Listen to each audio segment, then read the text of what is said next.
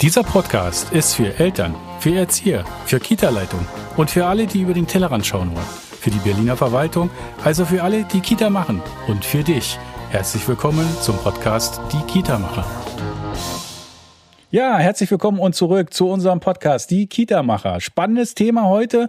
Ich freue mich. Frau Ute Paul begrüßen zu können und zu dürfen. Wir haben ein schweres Thema, aber auch ein schönes Thema. Frau Paul ist von sich aus, von Hause aus, eine wichtige Person für uns als Verband, insoweit erfahrene Fachkraft. Wir kommen später dazu. Was ist das eigentlich? Sozialpädagogin, diplomierte Sozialpädagogin, Mediatorin und Supervision. Visorin, da haben wir es, Supervisorin von Hause aus. Ich freue mich, dass sie da ist, weil wir machen viele Webinare, Seminare zusammen und momentan haben wir so ein kleines Loch. Äh, die Leute sind erschöpft, sind müde. Also, Hallo, Frau Ute Paul. Ja, hallo, Happy Casey.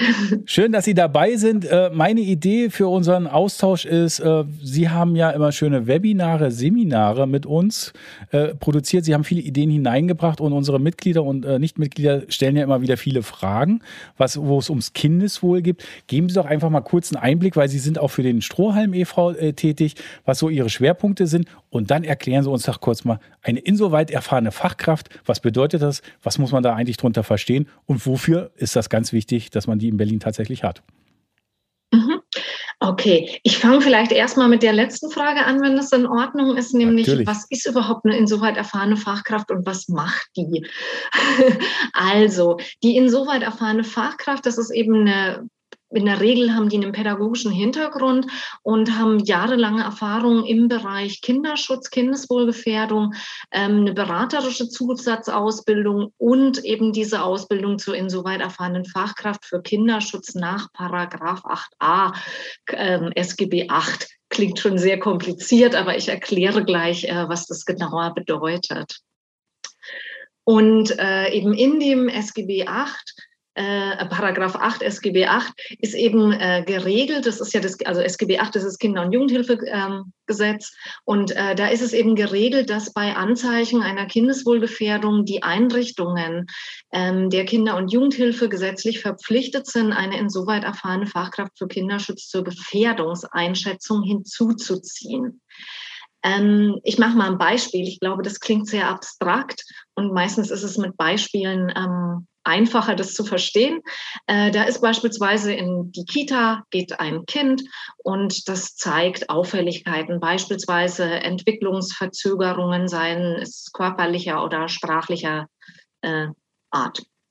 Ähm, oder es können Auffälligkeiten sein, wie vielleicht im Bereich der Vernachlässigung ne, oder möglichen Vernachlässigung, dass vielleicht äh, ja, das Kind ähm, äh, äh, krank in die Kita gebracht wird, dass vielleicht äh, die möglichen äh, notwendige pflegerische Maßnahmen unterbleiben, dass die Kinder vielleicht unangenehm riechen und ähnliches. Und wenn solche Anzeichen in der Kita auffallen, oft ist es ja, dass es mit einem Gespräch schon behoben ist, aber wenn es eben nicht behoben ist und die Kita oder die Kita gleich schon Fragen hat, dann steht eben diese insoweit erfahrene Fachkraft beratend zur Verfügung. Wenn diese Anzeigen eben gravierender sind, dass die sich eben nicht mit zum, ähm, äh, bitte vergessen Sie, ne, zum Beispiel die Eltern vergessen immer ähm, die Regenkleidung mitzubringen und es ist Waldtag oder sowas. Ähm, wenn das nicht mit so einem Gespräch behoben ist äh, und vielleicht noch weitere ähm, äh, Anzeichen einer Kindeswohlgefährdung ähm, dazukommen, dann ist es eben gesetzlich verpflichtend, dass die Einrichtungen die insoweit erfahrenen Fachkraft zur Gefährdungseinschätzung hinzuziehen. Ja, genau. sehr schön. Also ganz viele Sachen, schon eine erste Punkte. Also ganz wichtig ist, multiprofessionelle Teams ist das Schlagwort. Also Kita besteht nicht nur aus Erzieher und Erzieherinnen, sondern viel, viel mehr. Nicht nur aus Eltern und Kindern, sondern auch genau diese Person mit dieser Profession, äh, mit dieser Spezialität, das äh, sichert sozusagen die Qualität und die Entwicklungschancen einzelner Kinder ab. Das ist total wichtig. Das kann man nicht äh, äh in der Tiefe genug betonen. Und gleichzeitig sind sie aber, haben sie gesagt, nicht nur insoweit erfahrene Fachkraft, auch Mediatoren und Supervisoren. Das bedeutet ja, das sind weitere Schlüsselfähigkeiten, die natürlich in der ganzen Sache hilfreich sind, im Sinne des Zuhörens, mhm. des Miteinanders und des Spiegeln vielleicht, was die Eltern vor Sorgen, Ängste haben. Jetzt kommen wir mal kurz, vielleicht äh, gucken wir nicht in die Glaskugel, sondern ein bisschen zurück und voraus. Corona-Pandemie. Spannende Situation für alle, weil sie herausfordernd ist, weil man nicht weiß, wie sich gerade entwickelt. Hat sich eigentlich für Sie der Arbeitstag komplett verändert? Ist er anstrengender? Ist er schwieriger geworden? Oder können Sie sagen, mhm. nee, alles ist gut, äh, wir haben die normalen, in Anführungsstrichen, man sieht es nicht, ich mache Gänsefüßchen, Anführungsstrichen, die normalen Probleme? Hm. Also es hat sich natürlich einiges verändert. Also mein Alltag hat sich sehr verändert, weil normalerweise komme ich immer vor Ort. Also wenn ich zum Beispiel als insoweit erfahrene Fachkraft von der Kita ähm, angerufen werde, äh, dann mache ich mit denen einen Termin aus und fahre dann dahin. Das äh, fällt natürlich im Moment weg, sondern wir machen das online. Das hat viele Vor, also es hat Vorteile und Nachteile. Ich denke, aber ich möchte mal auch bei den Vorteilen anfangen. Nämlich die Vorteile sind nämlich, dass, dass das oft viel schneller möglich möglich ist. Ne? Das ist einfach auch in meinem Alltag. Äh, ich meine, wenn ich irgendwo gerade in Spandau bei einem Termin bin, kann ich nicht so schnell nach Hellersdorf oder Köpenick zu einer Beratung fahren. Und äh, das ist online. Ich sitze äh, im Homeoffice. Das ist online ganz oft möglich, das ganz, ganz schnell dazwischen zu schieben. Und oft äh, ist ja auch ein ganz dringender Handlungsbedarf da. Ähm, oder zumindest sind die Fragen dringend. Und das ist ein ganz, ganz großer Vorteil. Ähm, ein weiterer Vorteil, also so, dass ich schnell oder dass die Beratungen schnell stattfinden können, das ist ein ganz entscheidender Vorteil. Ein weiterer Vorteil, den ich so festgestellt habe, Sie haben es vorhin schon angesprochen, im Moment ist so ein bisschen so eine Webinar-Flaute, aber ich fand, es gab auch in dieser Corona-Pandemie ganz lang einen ganz, ganz großen Boom dieser Online-Kurse, Online-Fortbildungen und ich habe da ähm, für den VKMK, aber auch für in anderen Kontexten sehr viele auch angeboten und äh, dadurch, dass die oft eben auch ähm, zeitlich vielleicht kompakter waren, wo es einfach mal nur ganz kurz um so Zahlen, Daten, Fakten zum Thema sexualisierte Gewalt ging oder ähm, äh, zum Thema kindliche Sexualität oder ähnliche Themen, die sehr kompakt und sehr kurz waren und eben auch die ähm, ErzieherInnen ähm, oder Leitungen, Träger von Kitas äh, einfach auch das, die Möglichkeit hatten, das mal so kurz dazwischen zu schieben. Und äh, das hat dazu geführt, dass sehr viele sich auch ganz spontan entschieden haben, an so einem Online-Kurs teilzunehmen. Ähm, die gerade auch den Bedarf in der Kita haben, die da gerade offene Fragen hatten. Zum Beispiel, also mir ist es wirklich im letzten Jahr überproportional häufig begegnet, dass mir einfach diese Frage gestellt wurde bei uns Mitarbeiterinnen, Mitarbeiter, ähm, der, die verhält sich unangemessen. Ist das jetzt, was soll ich da tun? Da geht es jetzt nicht immer darum, dass gleich dieser Verdacht auf äh, sexuellen Missbrauch durch diese Mitarbeiter, Mitarbeiterin da ist, aber dass es einfach ein unangemessenes Verhalten ähm, ist, welches einfach unpassend ist. Ich mache vielleicht, ich glaube, mit Beispielen mhm. ist es immer ja, ein bisschen genau, besser, ein konkreteres äh, Beispiel belegbar, genau. damit Sie so eine Vorstellung bekommen, wovon ich spreche. Da ist zum Beispiel, gibt es die ähm, Vereinbarung in der Kita, ähm, die jetzt nicht als Dienstweisanweisung oder, oder nicht im Arbeitsvertrag festgelegt ist, äh, dass zum Beispiel keine Babysitterdienste angenommen werden. Ne? Beispielsweise, vielleicht ist es beim FSJler, der FSJlerin nicht mal so, weil der Vertrag da ja nochmal anders ist. Ne? Andere Mitarbeitende müssen sich ja Nebentätigkeiten auch sowieso genehmigen lassen. Das ist ja im Arbeitsgesetz sowieso schon geregelt. Aber eben zum Beispiel der, die FSJler oder der, die Praktikantin, Azubi, da ist das ja oft anders. Und ähm, ja, und dann nimmt ja jemand Babysitterdienste von einem äh, zu betreuten Kind an. Ne? Ähm, äh, und äh, das ist aber von der Kita her nicht gewünscht, weil das natürlich so eine Doppelung der Rollen ist und wo natürlich auch dieses ähm, also wenn man jetzt mal guckt, also ich äh, arbeite ja, das habe ich vorhin gar nicht bei meiner, oder Sie hatten es kurz gesagt, ne? ich habe ja diese Nebentätigkeit äh, mit dem VKMK, dass ich da als insoweit erfahrene Fachkraft für Kinderschutz ähm, tätig bin. Ich bin sonst ähm, bei Stroheim beschäftigt, äh, in einer Festanstellung. Stroheim ist eine Fachstelle zum, zur Prävention von sexualisierter Gewalt an Mädchen und Jungen. Wir arbeiten sehr viel, auch in Kitas, aber auch in Grundschulen. Ähm, Genau, und deshalb jetzt nochmal zum Thema äh, sexualisierte, nochmal diesen Bogen spannend zu meinem Beispiel, warum ich das jetzt erwähnt habe. Wir beschäftigen, also daher kenne ich mich eben mit Strategien von Tätern und Täterinnen sehr gut aus und auch mit dem Thema institutionelles Schutzkonzept gegen sexualisierte Gewalt. Und da ist eben ein wichtiger Baustein auch, dass man eben so einen sogenannten Verhaltensregel äh, Verhaltensregeln aufstellt für die Mitarbeitenden, damit eben die Strategien der Täter und Täterinnen möglichst keine Chance haben. Ne? Zum Beispiel ist es eine typische Strategie von Tätern und Täterinnen, dass sie zum Beispiel ihre ähm, sich sehr beliebt machen im, äh, im Umfeld des Kindes, in der Arbeit auch, wenn es äh, im beruflichen Kontext wäre. Ne? Ähm, und zum Beispiel auch dann eben persönlichen Kontakt zu der Familie aufnehmen. Dadurch ähm, ist natürlich dieses Abhängigkeitsverhältnis von dem Kind zu dieser Person viel größer. Diese Person hat viel mehr Macht und Einfluss. Und gleichzeitig ist ja auch die Eltern, ne, wenn da so eine private Beziehung durch noch so eine Nebentätigkeit besteht, ähm, ist da ja auch von Seiten der Eltern dann weniger weniger ähm, objektiver Blick auf das, was der diese Person tut. Und deshalb ist es eben nicht gewünscht in vielen Einrichtungen, dass eben da diese ähm, Babysitter-Tätigkeiten noch ähm, von zu betreuten Kindern ähm, stattfinden. Und das ist eben eine große Gefährdung und solche Dinge. Ne? Und dass da einfach nochmal, wie kann ich jetzt damit umgehen? Ich finde das komisch. Ne? Oder da ist äh, eine Erzieherin, ein Erzieher, der die küsst immer wieder die Kinder, obwohl wir das eigentlich, ist es nicht eigentlich zu nah. Und dass die da nochmal aus, aus diesem Grund, weil da irgendwie sowas aufgefallen ist, dass die deswegen gezielt an diesen Online-Kursen teilnehmen und sich da eben auch frühzeitig ähm, ja, Tipps und Rat und Unterstützung holen. Also das ähm, kann man immer, in der Tat, das kann man immer wieder denke, nur. Es muss ja nicht immer sein, dass das Kind schon im Brunnen gefallen ist genau. oder dass dieses, ähm, ja, dass es schon wirklich zu einem Verdacht kommt, sondern im Idealfall ist es ja so, dass eine Einrichtung schon früher ähm, Regeln aufstellt äh, und klar zeigt, so ein Verhalten ist erwünscht und so ein Verhalten ist unerwünscht, sodass dann frühzeitig ähm, äh, ja mögliche weitere Dinge gestoppt werden können. Also das können wir immer wieder nur sagen, das ist wichtig, frühzeitig sich Fragen beantwortend zu holen, also Hilfe zu holen einmal mehr fragen ist immer äh, besser als zu spät fragen. Man will es ja verhindern und vermeiden. Äh, interessant ist, Sie haben genau in dem Gespräch schon angeschnitten, Schutzkonzept, spezielle Schutzkonzepte. Das Land Berlin schreibt ja mittlerweile für jemanden, der sich auf den Weg macht und sagt, ich habe eine spannende Idee, ich möchte auch Kita-Träger werden, der schreibt das verpflichtend vor, ein solches spezielles Schutzkonzept zu erarbeiten. Wie wichtig, glauben Sie, ist das, äh, um genau diese Probleme tatsächlich zu vermeiden? Kann man rückblickend sagen, ist es gut, dass es da ist? Und zwingend, wie professionell gut muss es erarbeitet werden? An wen kann man sich denn tatsächlich wenden, um, um sowas tatsächlich ähm, erfolgreich im Verstehen und im Dokumentieren hinzubekommen? Mhm.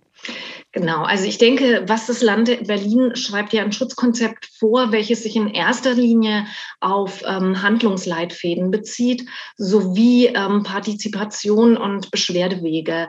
Das sind ja so diese drei Punkte. Ein Schutzkonzept, ähm, wie wir Fachstellen, äh, zu, ähm, die eben zum Thema sexualisierte Gewalt arbeiten, ähm, wir uns das wünschen, es noch weitergehen. Viele Träger von Kitas, die haben das schon.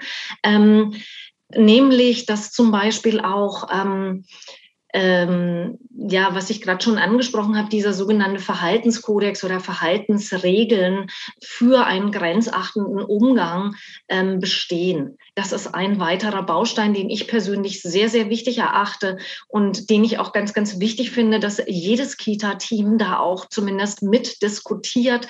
Ähm, manchmal ist es, dass das auf der Geschäftsführungsebene entwickelt wird.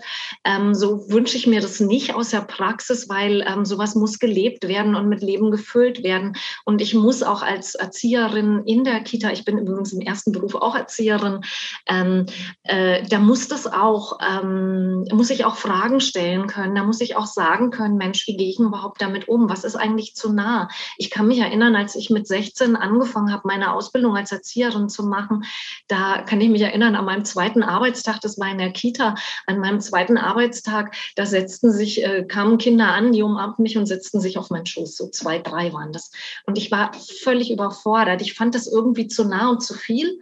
Und ich war aber mit 16 oder ich glaube, viele Menschen sind das generell auch. Ne? Das hat jetzt nicht immer unbedingt was mit dem Alter zu tun. Wie gehe ich damit um? Auf der einen Seite schmeichelt mir das, ach, die Kinder mögen mich und suchen meine Nähe. Ne? Vielleicht habe ich auch selber manchmal das Bedürfnis nach Nähe. So, das will ich gar nicht auch abstellen, abstreiten.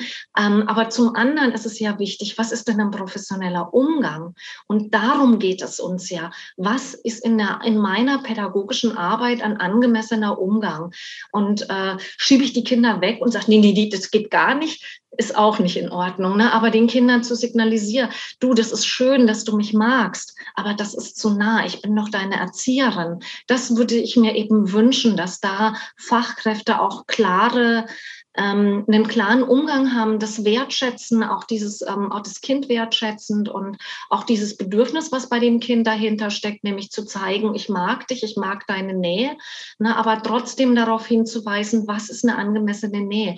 Weil wie soll ein Kind lernen, was eine angemessene Nähe und eine angemessene Distanz zu einer erwachsenen Person in unterschiedlichen Kontexten ist, wenn nicht wir Erwachsenen da Vorbilder sind, indem dass wir auch Grenzen setzen. Und da hat gerade die PädagogInnen in der Kita, die haben da eine ganz, ganz große Chance, den Kindern ganz, ganz viel mitzugeben für ihr ganzes Leben. Sehr gut, sehr gut. Ja, die Chancen sind wichtig, äh, was mitzugeben, die Kinder im Fokus zu haben. Wenn wir jetzt gucken, wir haben eine besondere Situation, nämlich ähm, die Pandemie. Das macht ja was mit den Kindern, das macht was mit den Eltern, das macht was mit den Fachkräften und auch den Kita-Trägern. Gibt es für Sie schon einschneidende Aha-Effekte im positiven Sinne wie im Achtung, hier gibt es eine Herausforderung, hier müssen wir uns bewegen. Was fällt mir so ein? Manche Kinder sind ganz selten mittlerweile in der Kita. Was passiert eigentlich mit denen? Welche, die denn da sind, haben die vielleicht Fortschritte, weil die Gruppen kleiner sind?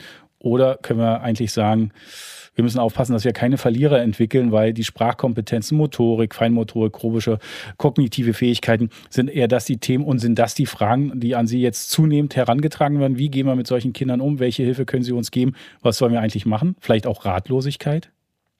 Ich würde es mir ehrlich gesagt viel mehr wünschen, weil natürlich ist es, ich weiß, als letztes Jahr die Kitas zugemacht haben, war mein erster Gedanke, oh Gott, die Kinder, die sowieso schon auf der Verlierer, also ich sage jetzt mal ja, so, ne, äh, die sowieso schon genau. schwierig haben, weil es zu Hause vielleicht nicht, dass sie nicht diese Förderung bekommen, die sie brauchen und diese Kinder, die möglicherweise sogar Kindeswohlgefährdungen ausgesetzt sind, die sind im Umfeld der Familie und innerhalb der Familie, die sind jetzt noch mehr alleine gelassen und ähm, dass das eine ganz starke Gefahr ist.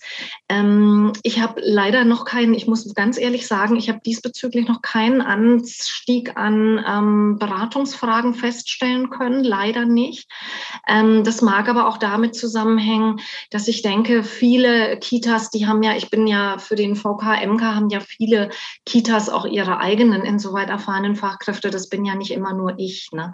Und ich glaube, dass ich oft, ähm, das ist vielleicht nochmal so ein bisschen, wann ist man, wer soll überhaupt diese insoweit erfahrene Fachkraft sein? Das habe ich vorhin gar nicht so gesagt. Ja, das ist sehr gut. Erklär mal nochmal, genau. Warum genau ja, diese Person ist. Passen, ne? Genau. Ja, Sie hatten das ja einmal schon mal gesagt, dass es ja einmal geht es ja um Anzeichen, die eben im Nahfeld des Kindes sind ne? oder, oder durch das Kind oder so, ne? zum Beispiel Entwicklungsverzögerungen oder solche Dinge, die wir schon angesprochen haben, wie beispielsweise ähm, äh, ja, die eben im Bereich der elterlichen, äh, entweder das Schutz vor Gefahren nicht entsprechend gewährleistet ist von Seiten der Eltern oder dass eben die Eltern aktiv ähm, Gewalt äh, oder ja, egal welcher Form anwenden.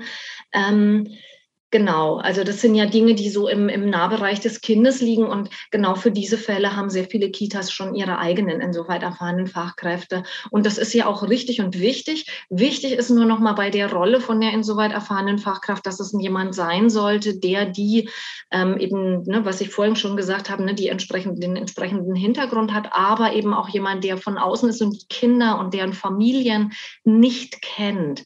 Das ist immer ganz, ganz wichtig, weil die soll ja noch nochmal so ähm, einen weiteren Blick auf diesen, auf den Fall mit reinbringen, auf die Gefährdung mitbringen. Und vielleicht ist es so, und äh, Kinderschutz ist ja generell was, wo man immer sagt, es muss mindestens im Vier-Augen-Prinzip entschieden werden. Ähm, man geht sogar viele Fachstellen, die sagen sogar, wir machen das im Sechs-Augen-Prinzip, weil ähm, einfach, äh, ja, es kann ja sein, ich habe vielleicht selber das erlebt, dass bei mir zu Hause also jetzt nicht bei mir, aber bei irgendjemand zu Hause, da hat der Vater immer gesoffen und das war ganz normal. Und ich bin ja auch irgendwie da ganz gut hindurchgekommen und ich habe ja vielleicht irgendwie so gelernt, irgendwie damit umzugehen. Und vielleicht ist es für mich so normal, dass ich gar nicht ähm, dass ich deswegen da gar nicht so genau hingucke. Und deshalb ist es immer gut, dass es nochmal jemand von außen ist. Oder vielleicht ist es manchmal auch diese Angst. Ne? Manchmal erlebe ich das so, das ist äh, von äh, Fachkräften, die eben mit den Eltern, also die, die ErzieherInnen, die mit den Eltern eben auch eng zusammenarbeiten, die sagen, ja, aber ich mag doch die Eltern so und die bemühen sich doch so. Und das ist ja auch richtig. Es geht ja auch nicht darum, bei so einer Beratung geht es nicht immer darum, dass ich das empfehle, tun Sie jetzt sofort das Jugendamt, äh, das ans Jugendamt melden melden. Das ist gar nicht der Punkt, sondern ganz ähm, meistens ist es, dass wir nochmal überlegen, was sind die nächsten Schritte. Und die nächsten Schritte sind manchmal auch die Meldung ans Jugendamt, aber in der Regel ist es immer erstmal und auch vor der Meldung ans Jugendamt sollte nochmal das Elterngespräch erfolgen, außer ähm, bei Verdacht auf sexualisierter Gewalt im Umfeld des Kindes. Aber sonst ist es immer zu empfehlen. Ähm, Genau, dass auch die Eltern, ne, also dass das generell auch nochmal die Eltern aktiviert werden. Was kann man den Eltern nochmal mitgeben? Wie kann man, übrigens, das ist eins der häufigsten Dinge und auch eins meiner meiner wirklich Herzensthemen. So, wie kann ein Elterngespräch zu so einem schwierigen Thema wie Kindeswohlgefährdung, meinetwegen, das sind Eltern, die schreien ihr Kind immer runter, ne? So, und machen das mit Worten, also, oder, oder haben einfach eine fehlende Tagesstruktur oder sowas, ne? Oder vielleicht alles beide. Und wie kann man zu solchen schwierigen, persönlichen, privaten Themen ein Elterngespräch führen, was gelingen kann? So, das ist mir immer ein großes Anliegen, dass auch nach den Beratungen die äh, Fachkräfte Fachkräfte, die, äh, äh, die ErzieherInnen aus den Kitas und anderen Fachkräfte, dass die einfach so gestärkt da raus sind und wirklich auch Beispielsätze haben. Ähm, wie können sie das ansprechen, dass die Eltern das auch annehmen können und nicht, dass sie dann hinterher so sagen, nee, jetzt melde ich mein Kind von der Kita ab und ähm, das, da verlagert sich nur das Problem und ist keine Lösung, genau, völlig richtig. Also, alle, die draußen zuhören, merken, spannende Themen, komplexe Themen, herausfordernde Themen. Eins, was ich jetzt daraus gelernt habe, wir brauchen die multiprofessionellen Teams, definitiv. Wir brauchen die externe sowie interne Expertise. Extern in diesem Falle, was Kindeswohl angeht, ist manchmal sehr hilfreich, um eben die beschriebene Nähe nicht zu haben. Und äh, auch ganz wichtig, regelmäßige Weiter- und Fortbildung für die tatsächlich befindlichen Mitarbeiter. Es ist ungewollt, passiert jemand äh, ist schnell eingeschliffen und hat den äh, Horizont dann nicht mehr so im Blick, dass man es vielleicht nochmal von einer anderen Perspektive sieht. Deswegen im Sinne unseres Podcastes, Wer Fragen, wer Antworten braucht, wer weitere Unterstützung sucht, herzlich an uns melden. Ihr findet uns alle auf den klassischen Kanälen von Social Media, Facebook, Twitter, auf unserer Homepage Fragen stellen. Wer gerne näher mit Frau Ute Paul zusammenarbeiten möchte, wer vielleicht Kita-Träger ist, der kann gerne bei uns äh, anklopfen an den äh, Türen des VKMKs, kann Mitglied sein. Viele Gründer werden auch immer darauf hingewiesen, dass es zwingend erforderlich ist und Frau Ute Paul hat es wunderbar beschrieben. In der Kürze, in der liegt ja manchmal die Würze ich habe folgende Idee. Wir machen im Abschluss so, mache ich mal ein paar zwei Wortspiele. Sie antworten ganz, guck mal sehen, was, wie sich's entwickelt. Und dann haben Sie als allerletzte die Ehre, den Abschlusssatz zu sagen für unsere Zuhörer. Ich freue mich, dass ich mit Ihnen kurz sprechen durfte und konnte. Und ich freue mich vor allen Dingen, wenn wir aus den schwierigen Zeiten herausgekommen sind, wenn vielleicht alle einen entspannteren Sommer haben, dass wir im nächsten Kita-Jahr vielleicht denn doch wieder live, physisch vorhandene, tatsächlich spannende äh, Themen gemeinsam als Webinare, nein, als Seminare, nicht Webinare, tatsächlich darstellen können und äh, alle dann tatsächlich äh, zu uns kommen, weil es ist mir auch eine Herzensangelegenheit. Qualität setzt auch voraus, dass man genau dieses Thema im Blick hat, nicht vergisst, nicht totschweigt. Vielen Dank. Jetzt zum Abschluss. Was ist Ihnen wichtig? Streiten oder schlichten? Na, schlichten. Aber manchmal ist natürlich auch das so wichtig, dass man Dinge auch anspricht. Ne? Ja. Also eher ist mir wichtig, so eine Atmosphäre zu schaffen, dass man Dinge auch ansprechen kann, dass es möglich ist, Dinge anzusprechen. Das ist mir ein ganz tolles Herzensthema, auch wenn PädagogInnen vielleicht nicht immer so hundertprozentig alles genau so machen, wie es ja eigentlich sein müsste, dass man aber drüber reden kann. Ich finde, ähm, ja, Professionalisierung ist ja immer wieder, dass wir unser Handeln hinterfragen und unsere Handlungsoptionen erweitern. Und sind Sie eher beratend oder schulend unterwegs? Beratend. Beraten. Wunderbar. Herzlichen Hoffe Dank. Ich zumindest, also, dass das so aufgefasst wird. Genau, genau. Im Sinne äh, der gewaltfreien Kommunikation, Sie sind sozusagen, wenn man es in ein Tier übersetzt, eine ganz große äh, lebende Giraffe mit dem größten Herzen am rechten Flecke und äh, geben das gerne weiter. Und äh, das, das ist schön. Ich mir. Ja, das, das ist wichtig. Gerade wie Sie so die einzelnen Beispiele gesagt haben. Jeder braucht mal eine kleine Unterstützung. Es geht ja gar nicht immer das große, ganz große Thema und Drama. Man kann es ja vorher verkleinern. Herzlichen Dank, dass Sie für uns da waren, dass Sie sich die Zeit genommen haben. Und es ist jetzt Ihr, Flor, die letzten Worte für Sie. Bitte schön. Ja, Sie dürfen sich gerne immer Rat suchen. Also wir haben ja immer bei sexualisierter Gewalt für die Kinder die Präventionsbotschaft, du darfst dir Hilfe holen. Und das dürfen auch wir Erwachsenen und auch wir Fachkräfte. Und Hilfe holen ist total toll, weil man, wie gesagt, seine Handlungsoptionen erweitert. Ja. Und man muss es nicht alleine stemmen. Es gibt Kooperationspartner und Unterstützung.